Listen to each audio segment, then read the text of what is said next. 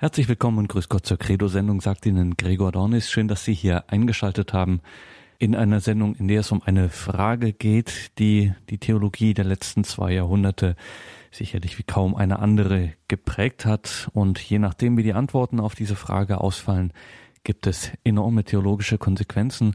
Es ist die Frage nach der Datierung der neutestamentlichen Schriften.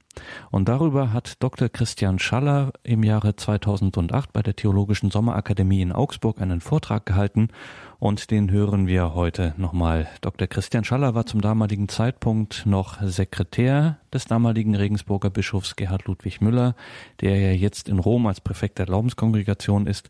Und Dr. Christian Schaller ist mittlerweile stellvertretender Direktor des Papst Benedikt Institutes in Regensburg. Hören Sie also heute nochmal seinen Vortrag aus dem Jahre 2008, die Frage der Datierung der neutestamentlichen Schriften. Begrüßt wurde er von Professor Anton Ziegenaus, der das Thema einleitete. Meine Damen und Herren, ich darf Ihnen den Referenten des kommenden Vortrags vorstellen. Das Thema gilt der Datierung der neutestamentlichen Schriften.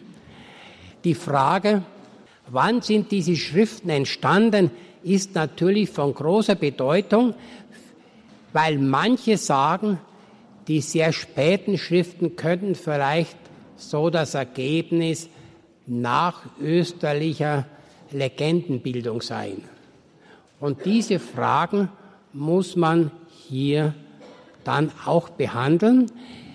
Es ist eine Frage, wann sind die Schriften datiert? Sind sie also von dem Evangelisten selber, dem Beispiel Johannes oder wie? Das ist so, also wann sind sie entstanden? Allerdings halte ich diese Frage letztlich für zweitrangig. Denn entscheidend ist immer die Kirche, die die neutestamentlichen Schriften für kanonisch erklärt hat, in den Kanon gestellt hat.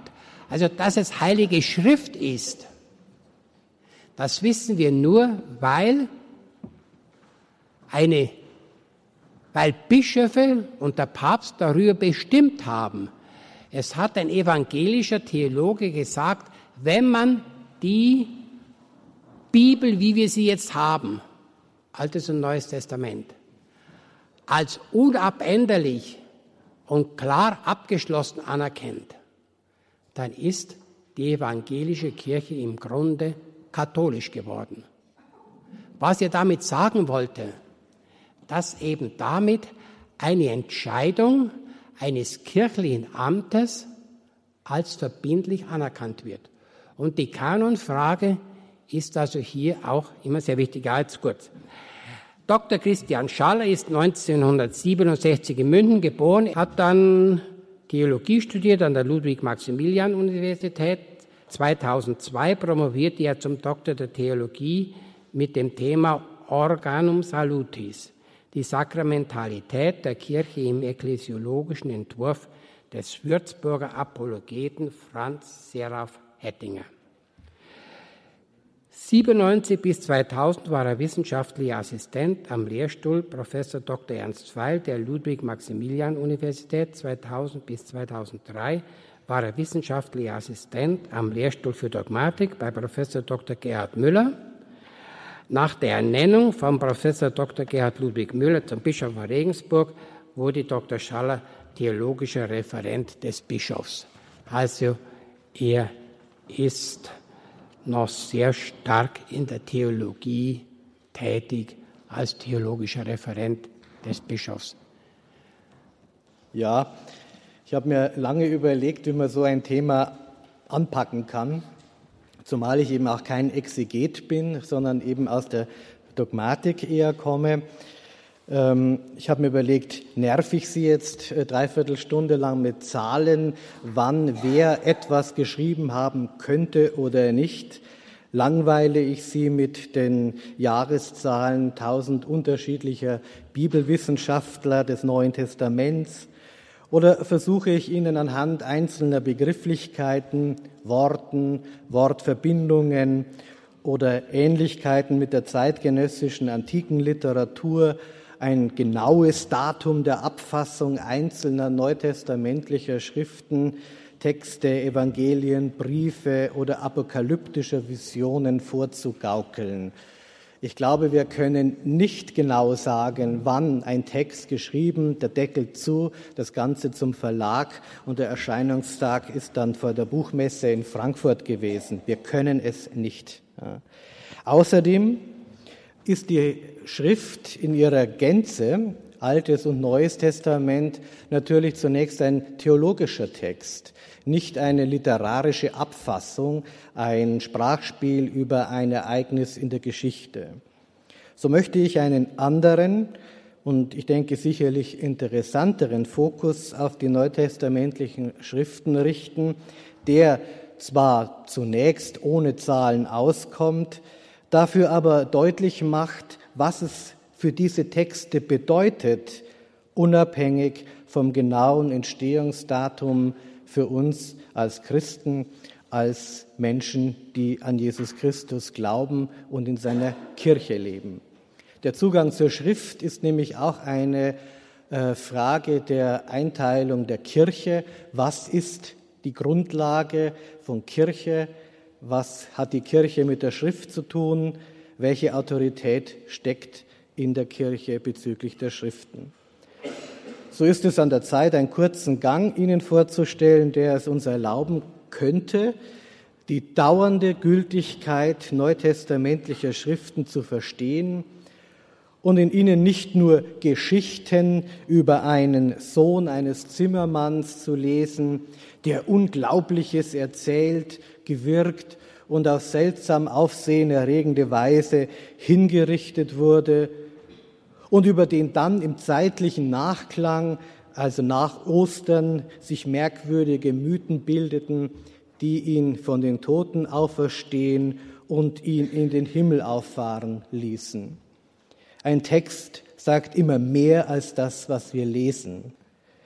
Damit wird aber auch klar, dass wir das Neue Testament nicht als Historiker lesen dürfen, um einen geschichtlichen Abriss, eine Biografie, jenes Mannes aus Nazareth zu konstruieren, den der Heilige Vater auf 400 Seiten einen kleinen Ausschnitt seines Lebens äh, gewidmet hat. Auch nicht als eine Art äh, geistliche Miss Marple der Sprachwissenschaften, ein Wort da und dort ergibt schon ein klares Bild der Vorgänge und der Entschlüsselung der tatsächlichen Vorgänge weder als Historiker, der die Geschichte eins zu eins erfassen möchte, noch als Sprachwissenschaftler, der auf irgendwelchen Analogien und Verhältnissen und ähnlichen Klängen in der Umwelt des Neuen Testaments, äh, auch das erreicht nicht die Schrift in ihrem Kern. Die Schrift, die Heilige Schrift, ist immer größer als ein selektiver Blick darauf. Die Schrift ist Zeugnis der Kirche über ihren Glauben. Wir glauben nicht an die Bibel, sondern die Bibel sagt, was wir glauben. Und zwar insofern wir als Teil, als Glieder der Kirche diese Schrift als unser Zeugnis auch anerkennen. Deshalb hat es auch eine eigene Bedeutung, wie die Schrift entstanden ist. Die Schrift ist also nicht, sage ich mal, das Tagebuch der vier Evangelisten oder der Briefeschreiber äh, von Petrus, Paulus an die einzelnen Gemeinden in Korinth oder in Ephesus. Das sind natürlich Dokumente, aber Dokumente, die bereits Ausdruck geben über den Glauben in den einzelnen Gemeinden, die Ausdruck geben, was die Kirche glaubt. Die göttliche Offenbarung, und da kommen wir jetzt so in den ersten Punkt hinein, wie es zu einer Schriftbildung gekommen ist. Ein weiterer Punkt wird sein, dass die Schrift als Zeugnis der Menschen, der Kirche, Menschenwort ist, das aber Gottes Wort aufgrund der Offenbarung widerspiegelt. Ein drittes wird sein, dass wir uns mit der Inspiration ein wenig beschäftigen, denn es ist nicht nur Menschenwort, sondern eben beruht auf der Inspiration der Autoren, die es ja gegeben hat, ja, und natürlich dann der Autorität der Kirche, die im letzten Schritt das Ganze zusammengefügt hat zu einer Urkunde des eigenen Glaubens. Und da spielen sie dann, wie der Professor Ziegenau schon gesagt hat, Zahlen im letzten nur eine untergeordnete Rolle. Denn ob sich Matthäus an einem Winterabend in Palästina hingesetzt hat und das geschrieben hat, ob das im Jahr 35 oder 38 oder 42 gewesen ist, spielt dann keine Rolle mehr, weil wir einen gläubigen, einen theologischen Zugang zur Schrift gewinnen, die die Schrift über jede Verfügbarkeit des Menschen auch enthebt. Auch der Exeget kann nicht sagen, die Schrift ist falsch oder sie schreibt etwas Unwahres, weil sie eine theologische Größe ist.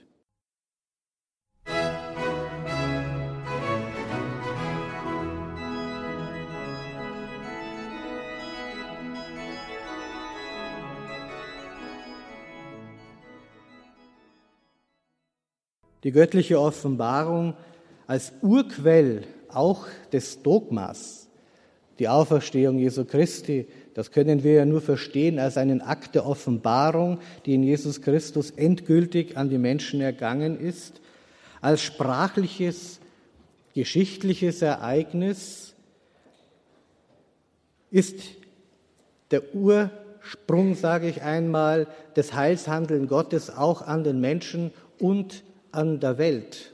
Letztes Jahr, glaube ich, habe ich über die Schöpfung irgendwie was gesagt, dass wir Offenbarung ja nur erleben können als Menschen, wenn sie sich hinein in die Geschichte begibt. Jesus Christus als der geschichtliche Anhaltspunkt des Bundes Gottes mit den Menschen hat er seinen Anfang in diesen Ereignissen vor gut 2000 Jahren. Die göttliche Offenbarung als Urquell des Dogmas ist also sprachliches, geschichtliches Geschehen Gottes mit den Menschen, abgeschlossen in Jesus Christus und in die Geschichte eingegangen. Sie hätte auch durch die ersten Empfänger der Offenbarung, durch Propheten des Alten Testamentes, durch die Apostel, durch die Evangelisten zunächst auch rein mündlich tradiert werden können, was ja auch geschehen ist in den ersten Jahren. Die ersten großen Glaubensbekenntnisse, Kurzaussagen des Glaubens, Jesus ist der Herr, Jesus ist der Herr, der auferstanden ist. Hier sehen wir auch schon eine Dynamik in der begrifflichen Verdichtung. Das könnte man ja auch mündlich tradieren. Unmittelbar nach der Offenbarung, der Auferstehung ereilte das ja auch. Aber wie kam es jetzt dazu? Warum wurde es notwendig, die Dinge zu fixieren, sie aufzubereiten, sie niederzulegen? Und ich gehe davon aus, ehrlich gesagt, dass das relativ früh geschehen ist, weil äh, die Erinnerung äh, natürlich dann am frischesten ist und zum anderen man sehr schnell auch einen Legitimationsrahmen bedurfte, der einen die Autorität sicherte, wir verkünden euch diesen Glauben, den wir als Zeugnis euch vorlegen. Von Lessing stammt das schöne Wort, wenn es wahr ist, dass die Religion des Alten und Neuen Testamentes eine geraume Zeit schon geoffenbart war, ehe das geringste von ihr schriftlich verfasst wurde und eine noch geraume Zeit bestand, ehe alle Bücher fertig wurden, so muss sie ja wohl ohne diese Bücher sich denken lassen. Ohne diese Bücher, sagte ich, ich sage nicht ohne den Inhalt dieser Bücher. Lessing ist ja nicht ganz unzutreffenden Meinung, dass der Inhalt dieser Bücher auch hätte erhalten werden können, ohne eine schriftliche Fixierung, durch rein mündliche Tradition seitens der gläubigen Gemeinde, seitens der Kirche. Indessen lässt sich eine positive Bedeutung der Schriftwerdung des Wortes Gottes allerdings nicht verkennen. Eine mündliche Überlieferung, da schleifen sich Fehler ein, eine nachfolgende Menschengruppe äh, wird ungenau, Propheten und Apostel könnten möglicherweise dann im Nachklang von denen, die sie das, die Nachricht gehört haben, die Botschaft vernommen haben, auch zu eigenen Zwecken missbraucht werden. Und die Kirche hätte kein strenges und eindeutiges Gegenüber und keine echte Gegeninstanz für die eigene Legitimation. Die Kirche muss sich auch ihren eigenen Zeugnis stellen, sich daran messen lassen. Es entstünde also eine Gefahr der Auslegungsinstanz, welche die Kirche gegenüber dem Gotteswort in jedem Falle darstellen würde, sich mit dem Offenbarungs- und Gotteswort identifizieren könnte. Die Kirche hätte die Offenbarung in ihrer rein mündlichen Verkündigung so vollständig in sich, würde man dann vielleicht meinen, wenn es nur um das gesprochene Wort ginge, dass man sich leicht ersehen und feststellen könnte, ob sich dieses auch gegenüber oder über sich habe, aber nicht als Kriterium der eigenen Gläubigkeit. Das muss aber gewährleistet sein, wenn Kirche und Offenbarung nicht miteinander vermischt werden, faktisch gleichgesetzt werden sollen, was die Kirche immer abgelehnt hat. Die Kirche ist zum einen, und das ist das Wichtige bei der Datierungsfrage auch, die Kirche ist zum einen abhängig von dem, was in der Schrift steht, gleichzeitig ist sie aber der, ich sage jetzt mal, der virtuelle Autor auch, der die Offenbarung äh, in der Schrift mit Autorität und Legitimation den Menschen zum Glauben vorlegt.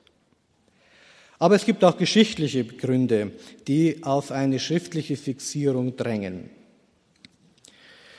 Zum einen kann Offenbarung in tradierter Form Ungenauigkeiten aufweisen, spätere Interpretationen hinzufügen, Verfälschungen und eben auch Manipulationen. Ein in geschichtlich zurückliegender Zeit ergangenes Offenbarungswort hätte in einer späteren, neueren Zeit notwendigerweise neu interpretiert werden müssen, was ja heute leider auch angesichts der Heiligen Schrift immer wieder auch zu Missverständnissen führt. Tradition, Weitertragen der Botschaft Jesu Christi ist natürlich immer auch ein Stück weit Interpretation, aber nur, wenn sie den Boden des urkundlichen Textes nicht verliert. Das heißt, mit anderen Worten, wer sagt, die Auferstehung Jesu Christi hat nicht stattgefunden, der verliert oder verlässt den Boden des biblischen Zeugnisses, er verlässt das Bekenntnis der Kirche und führt so in die Irre. Bei einem Nichtvorhandensein schriftlicher Quellen wäre mit der Zeit eine Unterscheidung zwischen dem ursprünglich ergangenen Wort, dem Urwort der Offenbarung und einer Interpretation immer schwieriger geworden. Am Ende hätte der Ursprung von der Weiterentfaltung, die ja auch kommen musste, nicht mehr leicht unterschieden werden können. Das heißt, die Kirche hätte keine Urkunde mehr, einen urkundlichen Nachweis über die Übereinstimmung ihrer jetzt vermittelten, verkündeten Botschaft, der tradierten Offenbarung mit dem Ursprung und damit auch keine Instanz zum Nachweis der Echtheit ihrer Offenbarung. Die Urkunde als das Urdokument hat ja immer auch so sprachlich etwas wie eine äh, Form, da muss man sich dran halten. Das ist der Urgrund, von dem wir leben. Sie könnte sich auch dann nicht mehr ausweisen, ob sie mit ihrem Ursprung übereinstimmt, denn es gäbe darüber keine Urkunde. Immer diese zwei Schienen. Die Kirche als das Moment, das die Schrift tradiert, auslegt mit Authentizität mit Autorität, gleichzeitig aber auch das Zeugnis abgibt darin über den Glauben. Mit dem gewöhnlichen Sprachgebrauch Urkunde verbinden wir immer etwas Schriftliches, obgleich ein ehrliches Wort an sich auch vertrauenswürdig ist. Bleibend und wie gesagt, ich mache immer den Link auch ein bisschen, den, den, den Verweis auf die Zahlen, die Sie vielleicht erwarten. Ähm, bleibend ist eine schriftliche Fixierung auch dann, wenn ich das Datum ihrer Abfassung nicht genau kenne.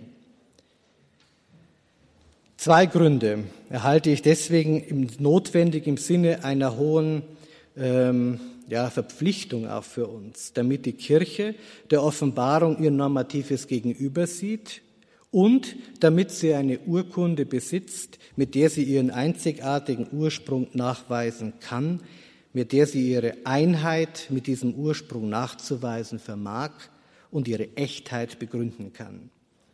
Und damit ist schon ausgesagt über die Notwendigkeit des, der Entstehung nachzudenken. Es ist gesagt, dass die Texte, sofern sie als äh, Glaubensdokumente, Glaubensurkunden ihren eigenen Wert und ihr eigenes Wesen besitzen. Die Frage nach dem Wesen eines Buches zu stellen, ist für uns insofern wichtig, äh, nicht um den Inhalt auszublenden, sondern um die Verbindlichkeit der Heiligen Schrift herauszustellen. Wenn man mit dem Gedanken ernst macht, dass die Heilige Schrift die Urkunde der göttlichen Offenbarung ist, muss man auch die Berechtigung der Bezeichnung Schrift als Wort Gottes anerkennen. Sie ist nicht identisch mit der göttlichen Offenbarung, die an bestimmte Offenbarungsträger, Propheten, Apostel erging und von diesen mündlich oder schriftlich weitergegeben wurde.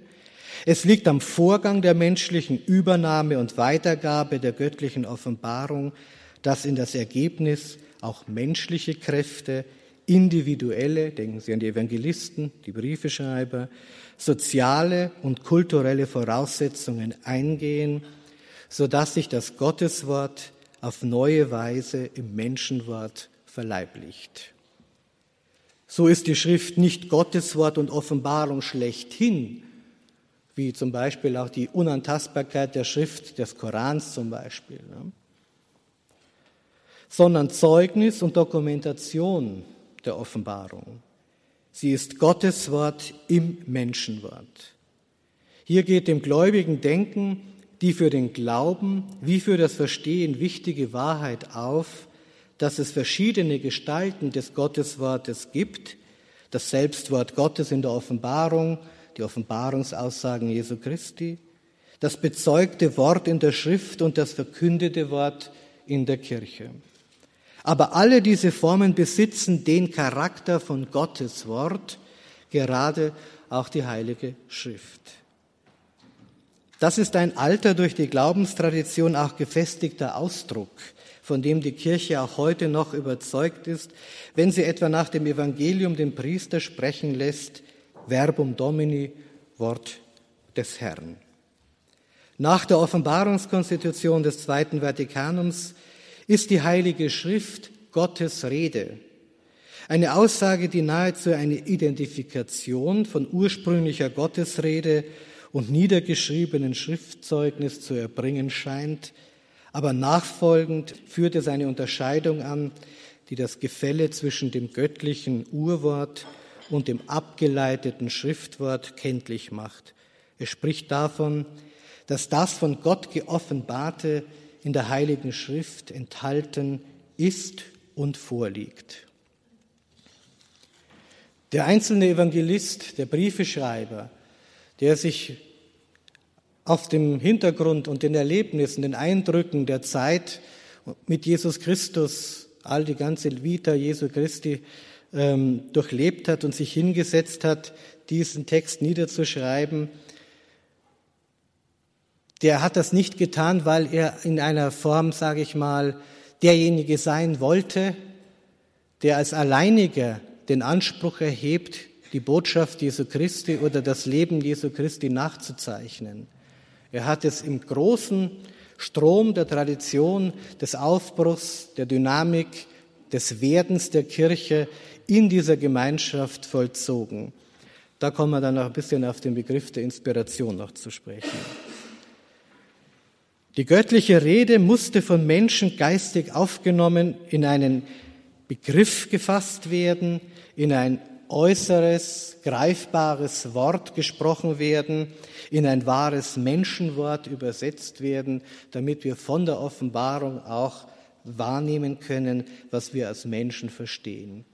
Deshalb sind auch die Briefe des Neuen Testamentes so große Zeugnisse äh, des, der Umsetzung der Offenbarung die vielleicht nicht immer einfach ist, aber in die Sprache der konkreten Gemeinde hinein. Denken Sie an die Schreiben nach Korinth in etwa, wo er nicht nur einfach eine Postkarte geschrieben wurde, sondern schon theologisch gesagt wurde, wie müsste es etwa mit der Eucharistie halten.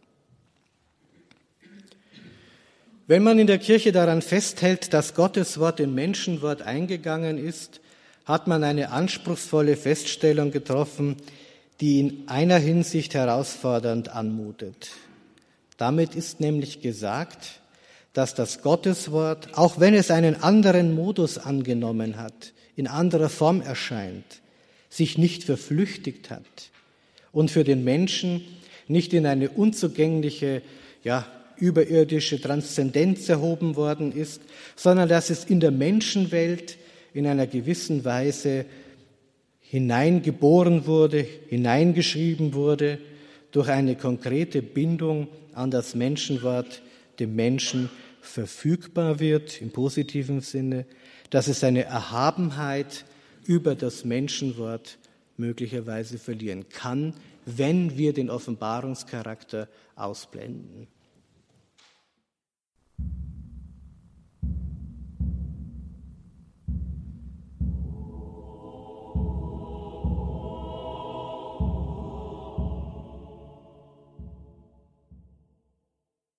Sie haben eingeschaltet in der Credo-Sendung bei Radio Horeb und Radio Maria, heute mit einem Vortrag von Dr. Christian Schaller aus dem Jahre 2008 gehalten bei der Theologischen Sommerakademie in Augsburg.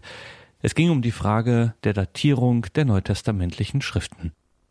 Ich habe kurz die Inspiration angesprochen, weil sie insofern wichtig ist, dass wir verstehen, dass wir nicht ähm, die Schrift als das Ergebnis einer, eines Schriftstellers sehen sondern dass die Schrift immer über den einzelnen Menschen hinaushebt. Der Heilige Vater hat an einer Stelle zum Thema der Inspiration in seinem Jesusbuch geschrieben, was Inspiration bedeutet. Der Autor, also der einzelne Evangelist, der Briefeschreiber, er spricht nicht als privates, in sich geschlossenes Subjekt, als Herr Lukas, als Herr Johannes, er spricht in einer lebendigen Gemeinschaft und so in einer lebendigen geschichtlichen Bewegung, die er nicht macht und die auch dem, vom Kollektiv nicht gemacht wird, sondern in der eine größere führende Kraft am Werke ist. Es gibt Dimensionen des Wortes, die die alte Lehre von den vier Schriftsinnen im Kern durchaus sachgemäß angedeutet hat die theologische Grundzeugung, der allegorische Zugang, die historische Faktenlage. Inspiration als etwas zu erleben, das uns befreit von den Zwängen einer Datierungsfrage.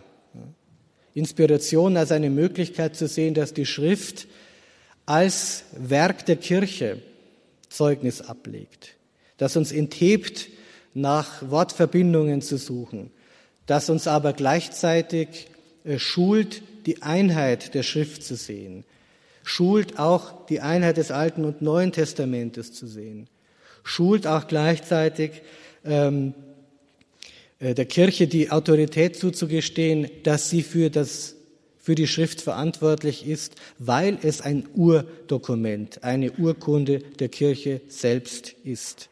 Auch die Evangelisten, die Briefeschreiber waren oder sind die Kirche, auch heute noch zu allen Zeiten.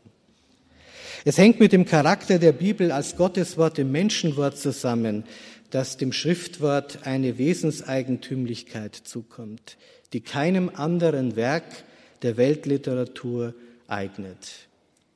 Sie bietet den Erkenntnis und Sachgrund dafür, dass das Wort Gottes sich unverfälscht, ungeschmälert mit dem Menschenwort vereinte und dass es bei dem Vorgang der Vereinigung nicht zu einer Versehrung oder Verletzung des Gotteswortes kam. Deshalb ist die Schrift Gottes Rede. Insofern, als sie unter dem Anhauch des Heiligen Geistes schriftlich aufgezeichnet wurde.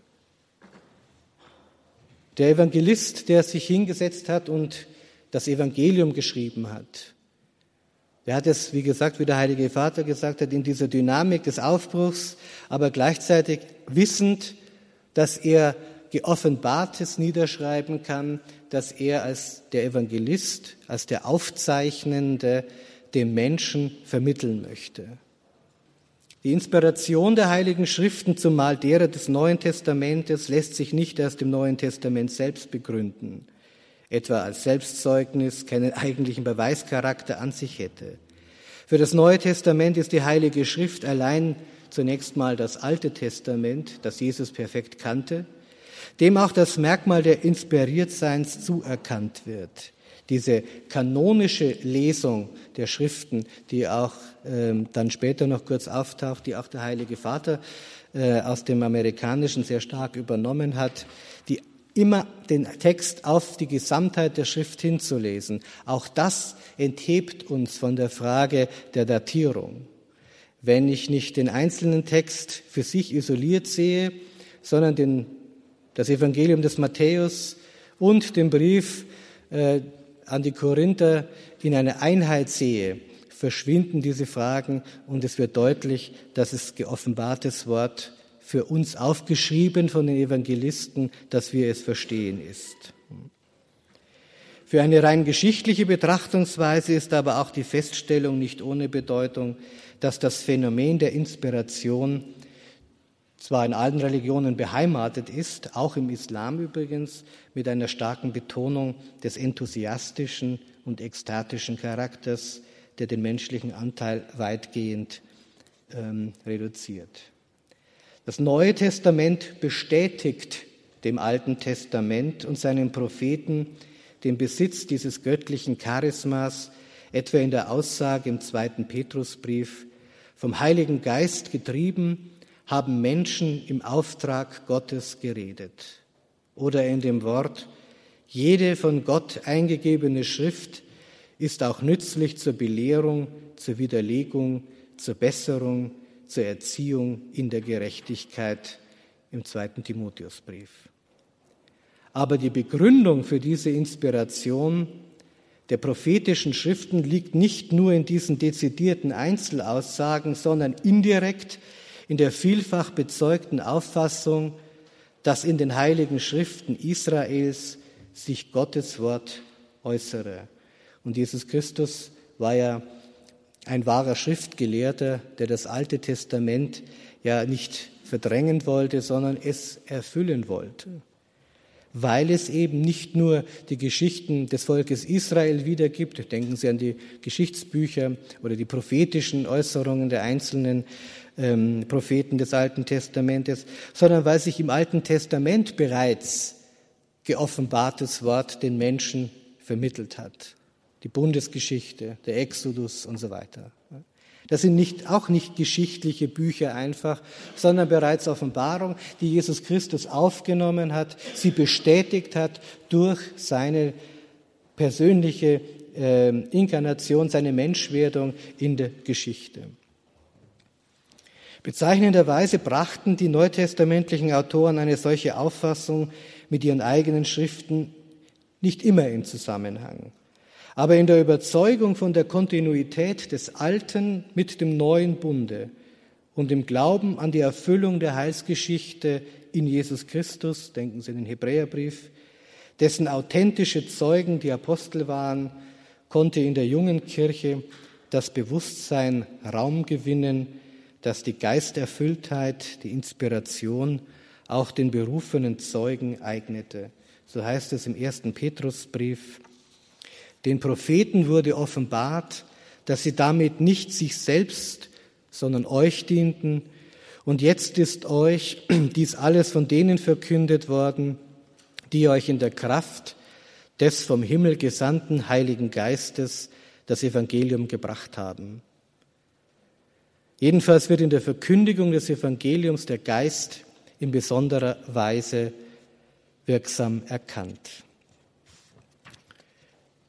Im Zusammenhang mit dem sich bildenden Selbstverständnis der frühen Kirche, und da sind wir jetzt in die Zeit, in der die Texte entstanden sind, und der Erkenntnis der Eigenbedeutung ihrer eigenen Schriften als Erfüllung auch der alttestamentlichen Verheißungen, konnte die Kirche die Prärogative der Inspiration auch auf ihre Schriften übertragen.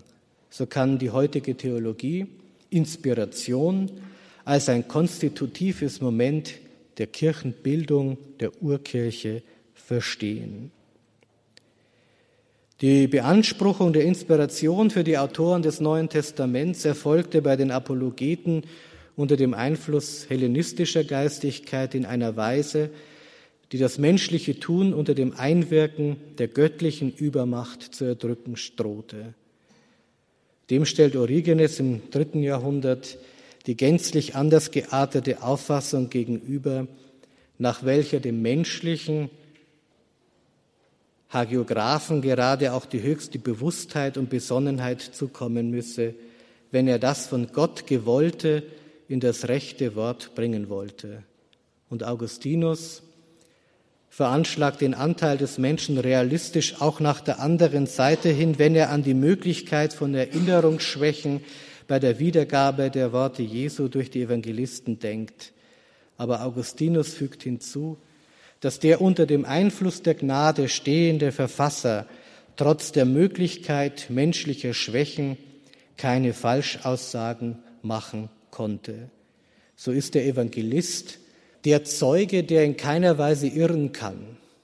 Und selbst wenn es in irgendeiner Form von Exegeten immer konstruierte Widersprüchlichkeiten im Neuen Testament gäbe, dann ist der einzelne Autor in dem, was er geschrieben hat, von der Offenbarung, von der Inspiration, vom Geist gewirkt sein dessen, was er niederschreibt, erfasst und kann sozusagen als Autor der gesamten Schrift, die wiederum in einer Einheit zu lesen ist, nicht irren. Als Wesen der Inspiration wurde das von Gott gegebene Sein oder das Gott gehaucht Sein der Niederschriften beim Verfasser angesehen. Es gibt also eine göttliche Urheberschaft der Schrift und eine menschliche Ursächlichkeit. Wenn die Tatsache der Geisterfülltheit der Hagiographen von früh an festgehalten wurde, so erfolgte die Abstimmung der göttlichen und menschlichen Ursächlichkeit beim Entstehen des geschriebenen Gotteswortes erst im Laufe einer längeren Entwicklung. Die Scholastik etwa berief zur Erklärung des Zusammenwirkens, das nicht als Vorgang gedeutet werden sollte, der Haupt- und Instrumentalursache, also diese ganzen Mechanismen, dann schon wieder in eine mehrdeutige äh, Literarentstehungsgeschichte hineinfasst, sondern es geht um die Fähigkeit des Menschen, die Offenbarung anzunehmen, in der Gnade zu erfassen und als Zeugnis für das Ergangensein der Offenbarung niederzuschreiben. Noch zu einem Punkt, der wahrscheinlich jetzt auch noch wichtig wäre, nämlich der Kanon als Einheitsprinzip von Schrift und Theologie. Das Gotteswort der Offenbarung ging nicht nur in eine einzelne Schrift, sondern in eine Sammlung von Büchern ein. Wie kam es dazu, dass wir plötzlich ein neues Testament bestehend aus 27 Büchern quasi für die Kirche vereinnahmen und sagen, das ist die heilige Schrift, die unser gesamtes Zeugnis des Glaubens beinhaltet. Es erfuhr eine Vervielfältigung, die sowohl dem Reichtum des Gotteswortes als auch der geschichtlichen Verfasstheit des Menschen entspricht, der sich diese Fülle inhaltlich und zeitlich auslegen muss. Aber er muss sie als solche auch kenntlich machen, abgrenzen und determinieren können, damit das wirklich von Gott geoffenbarte nicht mit natürlich religiösen Stoffen und mit Ergebnissen des menschlichen Bewusstseins vermengt werde. Dieser zeitlich lang gestreckte und für die geschichtswissenschaftliche Rekonstruktion mit großen Schwierigkeiten verbundene Vorgang geschah in der Kanonbildung. Der Kanon hängt mit der Tatsache der Inspiration nicht nur rein sachlich zusammen, klar, weil es Texte sind, die ja inspiriert sein müssen, die Offenbarung wiedergeben und Zeugnis ablegen, die ja dann zum großen Urdokument der Kirche werden, sondern er sitzt da eine innertheologische Bedeutung. Die sachliche Verbindung beider Phänomene ist durch die Tatsache gegeben, dass in den Kanon nur inspirierte Schriften aufgenommen wurden, die Erkenntnis der Inspiriertheit eines Buches durch die geistliche Erfahrung der Kirche ging faktisch Hand in Hand mit einer langsamen Eingliederung in den Kanon, wobei die Erkenntnis des Inspiriertseins sachlich das Vorausgehende war. Was muss ein Text erfüllen, dass er kanonwürdig ist, dass er in die Schrift aufgenommen wurde, in die Heilige Schrift? An die Legitimität der urkirchlichen Kanonbildung, die sich etwa bis ins vierte Jahrhundert hinein erstreckte, für den Osterfestbrief des Athanasius und an die Verbindlichkeit des heutigen Kanons heften sich wesentlich historische Fragen zwischen den Konfessionen. Man gewinnt den Eindruck, dass die Kanonbildung oder man darf nicht den Eindruck gewinnen, dass die Kanonbildung etwas ist, das willkürlich äh, gesetzt wurde. Warum gibt es apokryphe Evangelien zum Beispiel, die nicht hineingenommen worden sind in, das Neute, in den neutestamentlichen Kanon? Die Antwort ist eigentlich schon die Frage, warum es zu einer Kanonbildung gekommen ist, nämlich weil sie die Einheit der gesamten in sich theologisch greifbaren äh, Form der Texte verlassen haben. Sie etwas äh, sozusagen vermitteln wollten, was nicht in das Gesamtkonzept der Einheit der Schrift hineinpasst. Somit haben wir in der Kanonbildung einen Akt bereits der kirchlichen Autorität. Sie entscheidet, diese Texte als das eigene Zeugnis anzunehmen. Sie beurteilt auch zu Recht den Offenbarungscharakter der darin enthaltenen Aussagen und sie legt damit gleichzeitig Zeugnis ab, wofür sie als Kirche steht. Aus all diesen Zeugnissen, die dann die Kirche zusammengespeist hat zum Neuen Testament, zum großen Kanon, können wir ähm, ersehen, dass was die Datumsbildung, das Entstehenszeitraum eines solchen Textes wirklich eine sekundäre Rolle spielt. Ich möchte noch was dazu sagen, was der Heilige Vater in diesem Jesus, in seinem wunderbaren Jesusbuch geschrieben hat, äh, zur kanonischen Exegese, die das wunderbar zusammenfasst. Mit all dem ist zum einen der Bedeutung der historisch-kritischen Methode sicher angedeutet. Ich hole das Zitat etwas länger aus. Zum anderen wurden auch die Grenze beschrieben der historisch-kritischen Methode. Aber mit der Grenze wurde sichtbar, dass die Methode aus ihrem eigenen Wesen heraus über sich hinausweist und eine innere Offenheit auf ergänzende Methode in sich trägt. Im vergangenen Wort wird die Frage nach einem Heute vernehmbar. Im Menschenwort klingt Größeres auf. Die einzelnen Schriften verweisen irgendwie auf den lebendigen Prozess der einen Schrift, der sich in ihnen zuträgt. Gerade von dieser letzten Wahrnehmung her hat sich vor etwa 30 Jahren in Amerika das Projekt der kanonischen Exegese entwickelt, deren Absicht im Lesen der einzelnen Texte im Ganzen der einen Schrift besteht, wodurch alle einzelnen Texte in ein neues Licht rücken. Die Offenbarungskonstitution des Zweiten Vatikanischen Konzils hatte dies bereits klar als ein Grundprinzip theologischer Exegese herausgestellt. Wer die Schrift in dem Geist verstehen will, in dem sie geschrieben ist, müsse auf Inhalt und Einheit der ganzen Schrift achten. Das Konzil fügt dann hinzu, man müsse dabei auch der lebendigen Überlieferung der ganzen Kirche und der Analogie des Glaubens Rechnung tragen. Bleiben wir zunächst bei der Einheit der Heiligen Schrift stehen. Sie ist ein theologisches Datum, aber doch nicht einfach von außen einem in sich heterogenen Ensemble von Schriften aufgesetzt. Durch die moderne Exegese wurde sichtbar, wie sich die Schriftwerdung in der, der in der Bibel überlieferten Worte immer neuen Reliktürs zuträgt. Die alten Texte werden in neuer Situation neu aufgenommen, neu verstanden, neu gelesen.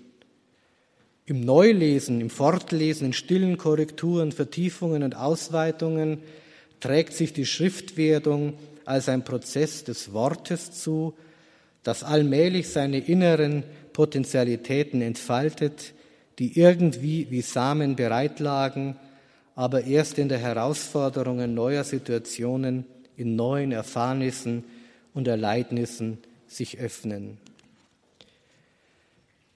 Das heißt, wir können, um zu einem Schluss zu kommen, ähm, wenn wir die Datierungsfrage aufgreifen, dann wehre ich mich immer als systematischer Theologe, der aus der Dogmatik kommt, mich auf, einen, auf ein Datum festzusetzen. Es geht um einen theologischen Zugang zur Schrift, der uns eben befreit von den Zwängen einer Datumsgeschichte, der aber auch klar macht, dass die Zeugnisse, wenn sie inspiriert sind, wenn sie in der Gnade verfasste und aufgeschriebene Offenbarungsworte sind, einen sehr frühen Charakter, zeitlich auf der zeitlichen Achse, einen sehr frühen Charakter haben müssen, sonst käme es zu Veränderungen zu Manipulationen, zu Ergänzungen, die von der Offenbarung abweichen. Wer die Evangelien in das zweite Jahrhundert nach Christus verlegt, verkennt den theologischen Punkt, dass die neue testamentlichen Schriften Urdokumente der Kirche sind, die auf die Dokumente selbst bezogen sind und gleichzeitig aber ähm, in der Autorität dieses Zeugnis abgeben. Lassen wir uns darauf nicht ein. Wir helfen der Heiligen Schrift am besten, wenn wir sie als gläubige Menschen, als geoffenbartes Wort, das in Gnade und Inspiration aufgeschrieben wurde und uns Tag für Tag immer auch die neue Kraft für unser Leben aus dem Glauben schenkt. Danke.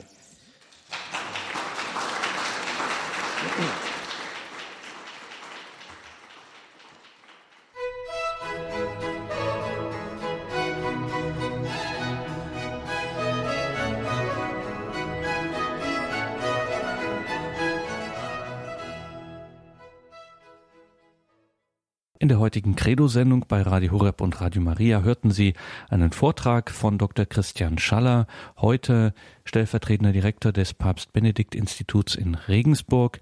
Er hielt vor einigen Jahren einen Vortrag bei der Theologischen Sommerakademie in Augsburg zur Frage der Datierung der neutestamentlichen Schriften. Nach seinem Vortrag wurde natürlich auch noch gesprochen und kommentiert. Wir hören Professor Anton Ziegenaus.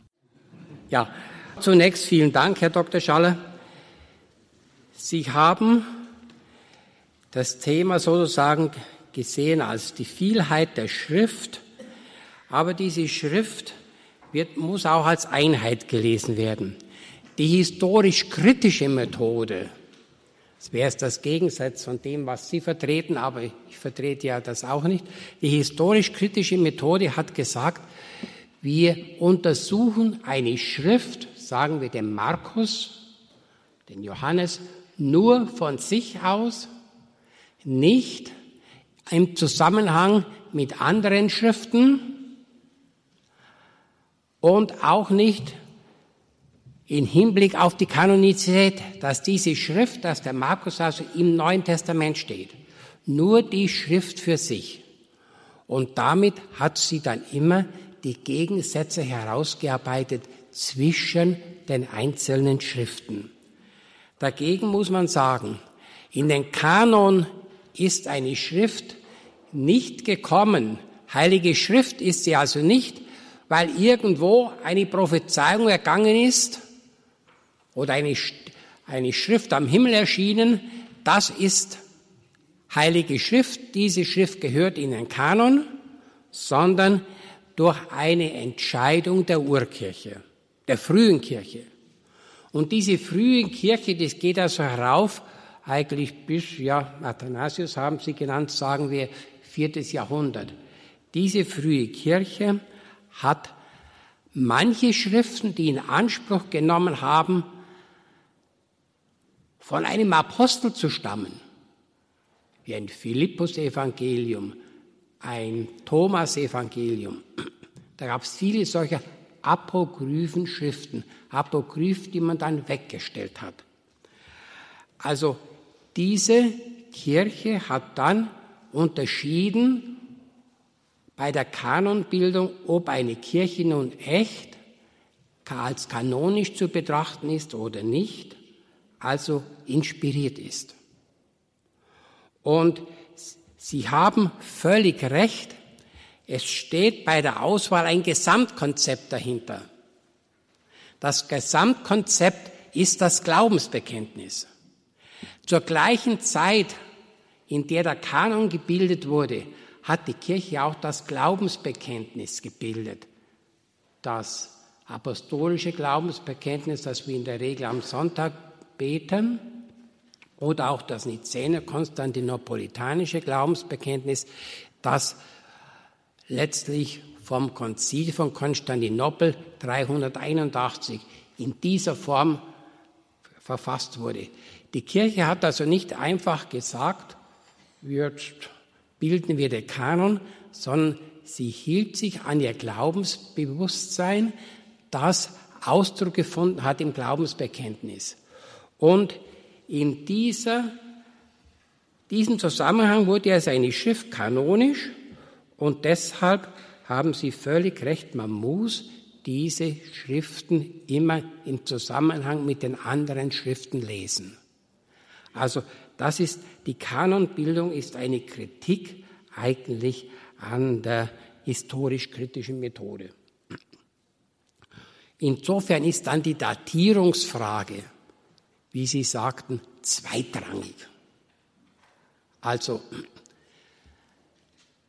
Johannes sagt man heute um 90. Der zweite Petrusbrief, vielleicht um 130, ich glaube ein bisschen früher. Man muss sagen, in der Datierungsfrage ist man im Vergleich zu früher, wo man den Johannes, weil man gesagt hat, er hat eine so hohe Christologie, das muss sehr spät sein, man braucht ja Zeit zur Legendenbildung, hat man den Johannes auf 160 datiert.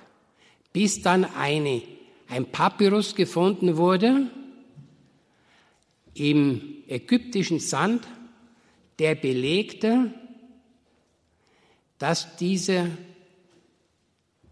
dieses Johannesevangelium um 90 bis 120 entstanden sein muss. 1925 hat man diesen Papyrus gefunden. Zur gleichen Jahr kam noch eine Schrift heraus, die für 160 datierte. Also es wurde durch die historische Forschung klar gemacht, dass die Datierung, und das kann man jetzt allgemein sagen, immer mehr zu den Anfangszeiten zurückgeht.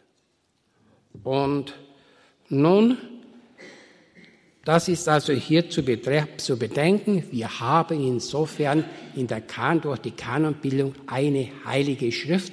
Also wenn ich gesagt habe in meinem Vortrag, das kann man als bestimmt jesuanisch deuten.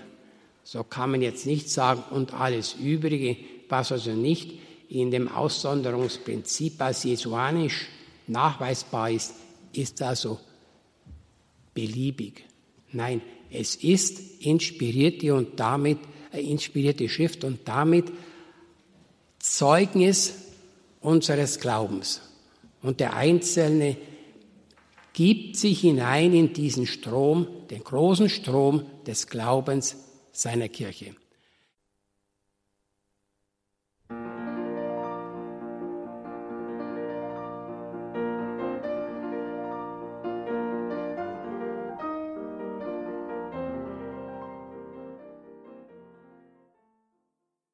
Das war die Credo-Sendung bei Radio Horeb und Radio Maria zur Frage der Datierung der neutestamentlichen Schriften. Von dieser Sendung wird es natürlich wie immer eine CD geben bei unserem CD-Dienst 08328 921 120 ist die Telefonnummer horeb.org, unsere Homepage. Da geht das auch, also sich eine CD zu bestellen, diese Sendung und auch andere Sendungen natürlich online abzurufen im Podcast- und Downloadangebot.